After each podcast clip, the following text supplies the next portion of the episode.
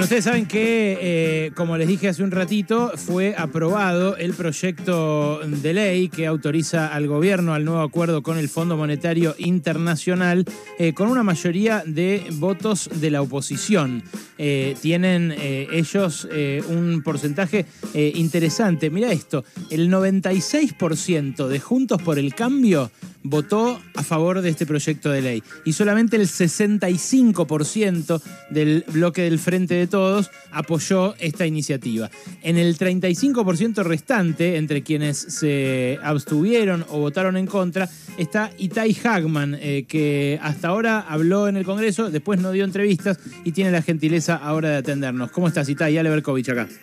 ¿Qué tal, Alejandro? ¿Cómo andas? Buenas tardes. Bien, muy bien. Bueno, eh, primero, ¿por qué eh, te abstuviste y no votaste negativamente? Bueno, cada diputado y cada diputada de quienes no teníamos la visión de no acompañar el, proyecto definió cómo expresar mejor su posición. Algunos lo hicimos hablando porque sentíamos la necesidad de explicar, otros a través de un documento que circuló, de las redes sociales, algunos votando en contra, otros absteniéndose. No, no es que hubo una coordinación este, entre quienes teníamos la decisión de no acompañarlo, sino que cada uno lo decidió. Yo había hace meses adelantado que mi, que mi voto iba a ser la abstención y no, lo iba a cambiar cinco minutos antes de la votación en función de una especulación de cuántos iban a votar en contra de la abstención. Eh, la, la, cuestión es el conjunto de diputados y diputadas del Frente de Todos que decidimos no acompañar. Eh, cada uno lo hizo de la forma en que lo sintió mejor, pero sí con una visión común, que es una gran preocupación acerca de las implicancias de este acuerdo eh, y también, por supuesto, de, cómo vamos a, seguir. Yo creo que hay que hay que rediscutir esto. No no creo que se pueda dar vuelta a la página, digamos, de lo que pasó ayer y seguir como si nada, sino que hay que sentarse a trabajar, a pensar seriamente cómo replantear el funcionamiento de nuestra coalición, cómo procesar las diferencias y encontrar vías de síntesis, porque eh, las diferencias que existen son importantes, pero también es cierto que enfrente tenemos una derecha eh, que, ayer votó el acuerdo, pero cuestionando que el acuerdo no incluye reformas estructurales que quiten derechos y políticas de ajuste más duras. Entonces es un escenario político muy complejo en donde tenemos que rediscutir cómo va a funcionar la unidad del frente de todos para enfrentar lo que tenemos enfrente, y yo coloco enfrente no solamente a la oposición, sino también al propio Fondo Monetario Internacional, que creo que tarde o temprano eh, vamos a chocar porque no veo que este, este acuerdo eh, pueda llevarnos a buen puerto, sino que creo que inevitablemente van a aparecer las contradicciones y ahí tenemos que discutir seriamente cómo nos paramos frente a eso. Hace un ratito el presidente Alberto Fernández, que está en Chile, en la asunción de Gabriel Boric, eh, retuiteó el mensaje de un periodista, bueno, sí, de un periodista, eh, Bruno Bimbi, escritor también, eh, que escribió a su vez, si Néstor Kirchner viviera, no tengo dudas, ayer habría votado sí en el Congreso. ¿Vos qué pensás? No, no sé, no, me parece, no me gusta la verdad esa, esa, esa, esa disputa porque porque no sé si tiene sentido, digamos, ¿no? Eh, eh, discutir desde ese lugar. Me parece mejor discutir desde lo que cada, uno piensa hoy, los argumentos que tiene, las razones que tiene para opinar una cosa y por la otra. Eh, no me atrevería yo a, qué sé yo, a, explicarle a Máximo Kirchner, por ejemplo, este, qué pensaba su padre. No sé, me parece que es entrar en una dinámica que no, no es constructiva. Eh, y, y además me parece que la, discusión, la comparación, este, no sé si es correcta, ¿no? porque la Argentina no es la Argentina, ni la del 2003, ni la del 2006, que fue cuando Néstor le pagó al fondo y lo sacó a la Argentina. Entonces hay que discutir esta situación que tenemos, esta crisis económica después de cuatro años de Macri, con este acuerdo con el fondo, después de dos años de pandemia, y si realmente es viable en un acuerdo que en definitiva eh, se rigió por las reglas tradicionales del Fondo Monetario, ¿no? Mejor que el que hicieron otros países, este, podemos recatar cosas, pero esencialmente es un acuerdo que respeta las reglas tradicionales del fondo. Si con esto podemos resolver los problemas que tiene la Argentina, podemos ganar esa estabilidad económica que, se promete y sobre todo si podemos pagar además de la deuda externa, la deuda interna. ¿no? Es un poco lo que yo eh, hacía referencia ayer en mi intervención. En la Argentina nosotros tenemos una deuda interna y, que nos comprometimos a pagar y que tiene que ver con lograr una mejora sustancial en las condiciones de vida de nuestro pueblo. Construir una agenda que le dé respuestas a la demanda de la sociedad. ¿Es compatible hacer eso y al mismo tiempo este, este programa, bueno, algunos tenemos dudas y por eso las expresamos de la manera que las expresamos ayer. Y Tai, vos decías recién, perdón, eh, Noelia Barral Grijera te saluda. ¿Cómo andás, Bien, eh, cuando Ale te preguntaba por qué decidiste abstenerte en, vez de, en vez de votar en contra, como hicieron tus, tus compañeros de espacio, eh, vos decías recién, yo no cambio mi voto por la especulación de ver cuántos iban a votar en contra. ¿Crees que alguno eh, de los que se expresó en contra o se abstuvo sí especuló de esa manera? No, la verdad que creo que cada uno votó en función de cómo sentía que expresaba mejor su posición. Algunos lo habrán definido con mucho tiempo de anticipación, otros lo habrán definido eh, en el transcurso del mismo día.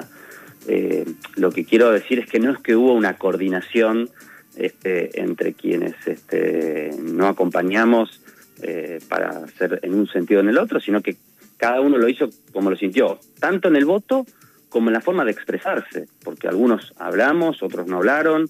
Eh, bueno, eso fue, hubo libertad, por decir una manera, para, eh, definir cada uno cómo se expresaba.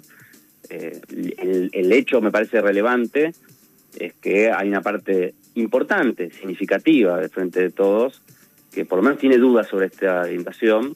Me parece que eso tiene que hacernos replantear el funcionamiento, porque más allá de quién tenga más razón en el debate puntual sobre el acuerdo, cuán bueno es o cuán malo es, yo creo que no puede seguir funcionando así una coalición.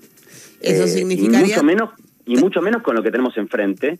Y hay una responsabilidad ahí, por supuesto, de todos los sectores, pero creo que hay una responsabilidad primaria del presidente de la nación, eh, y donde, donde hay que buscar una manera de que realmente se vuelva a un esquema de gobierno que represente o que sintetice la opinión de todas las partes de esta coalición. Eso significaría tener un espacio de discusión que hoy no tienen y vos considerás que el que lo tiene que convocar y generar es Alberto Fernández no tengo dudas, porque además esa es la función que él se supone que tenía, ¿no? Que es justamente buscar esa síntesis. No digo yo que haya que tener unanimidad en todos los temas, ¿no? O que haya que ponerse de acuerdo en todos los aspectos que hacen a la gestión de un gobierno.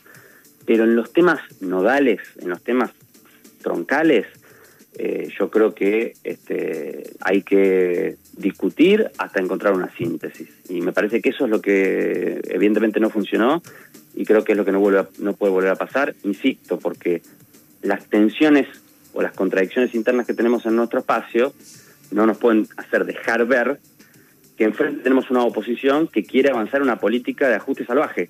Ahora... Y, que, y que va a haber un tándem, en mi opinión, entre la oposición y el Fondo Monetario para llevarnos por ese camino. Eh, esto que vos estás reclamando, un espacio de discusión interna, lo viene reclamando Cristina desde la derrota en las PASO, en la carta pública, lo reclamó Máximo Kirchner en la carta de renuncia a la presidencia del bloque.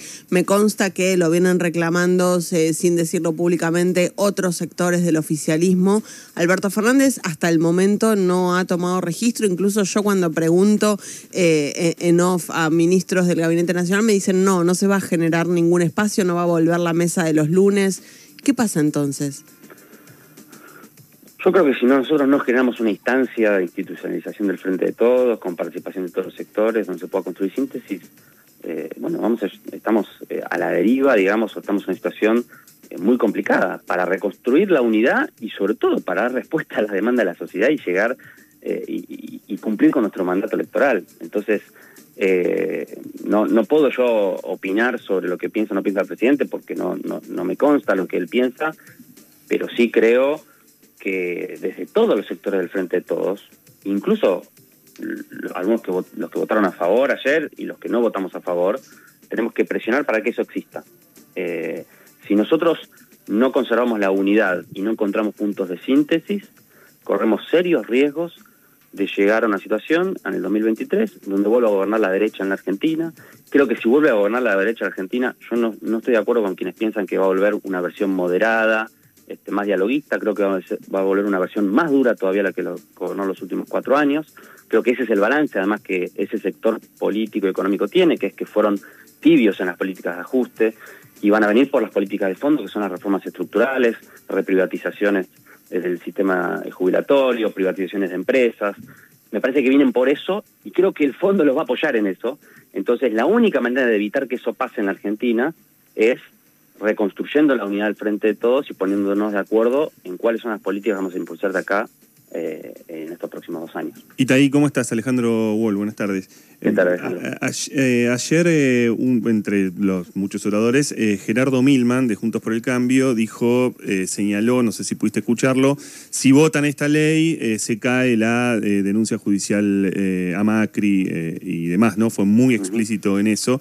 y a partir de esto que estás diciendo, ¿no ves a ese sector de Juntos por el Cambio empoderado después de lo de de lo de ayer, incluso como sacándose de encima una situación que era muy clave en la discusión sobre lo que había sido su gobierno, el gobierno de Macri, como es, como fue el endeudamiento. ¿No ves que esto lo, terminó por envalentonar? Mira, no, no soy abogado, pero por la gente con la que consulté, mm. me parece que eso que dijo Milman no es cierto. Es decir, que de ninguna manera esto implica que la investigación judicial que está en curso pueda, pueda continuar. Ahora, aprovecho ese, tema para, para, plantear otra cosa que, yo vengo este, diciendo con bastante insistencia y me parece importante. Eh, la importancia de avanzar en una investigación sobre el proceso de fuga de capitales para determinar qué sectores económicos se beneficiaron con las políticas de endeudamiento y que sean esos sectores eh, sobre quienes se cargue el costo de pagar esta deuda, es una tarea que no depende del Poder Judicial. Son dos líneas paralelas. El Poder Judicial investiga si hubo delitos, eh, investiga delitos penales. Nosotros, desde el Congreso de la Nación, articulando con la FIP, la Comisión Nacional de Valores y por supuesto el Banco Central, tenemos que avanzar en una investigación no con fin de encontrar delitos eh, o perseguir acciones penales, sino con un objetivo fundamentalmente político y económico, primero obviamente para, para saber la verdad, pero sobre todo para buscar la manera para recuperar parte de ese dinero y evitar que el pago de la deuda recaiga sobre los sectores que más sufrieron en los últimos seis años. Esa investigación este, es muy importante que podamos avanzar y no depende del Poder Judicial, sobre el cual además tampoco yo tengo grandes expectativas. ¿no? Entonces, aprovecho también la pregunta para insistir en este tema, porque está la discusión sobre qué, cuál era el mejor acuerdo con el fondo, pero hay otra discusión que es, bueno, ¿y cómo se va a pagar esto en el futuro? Y lo que nosotros no podemos permitir, creo yo, es que el costo de pagar esta deuda recaiga en la clase media, en los laburantes, en los sectores populares, eh, y eso implica una voluntad política de avanzar por este camino que decía. Itay, gracias por este rato. ¿eh? A ustedes un abrazo grande. Hasta luego. Era Itay Hagman, eh, diputado nacional por el Frente Patria Grande dentro del Frente de Todos. Es uno de los eh, que se abstuvo ayer como parte de los 50 diputados que o votaron en contra o se abstuvieron frente al pacto con el Fondo Monetario.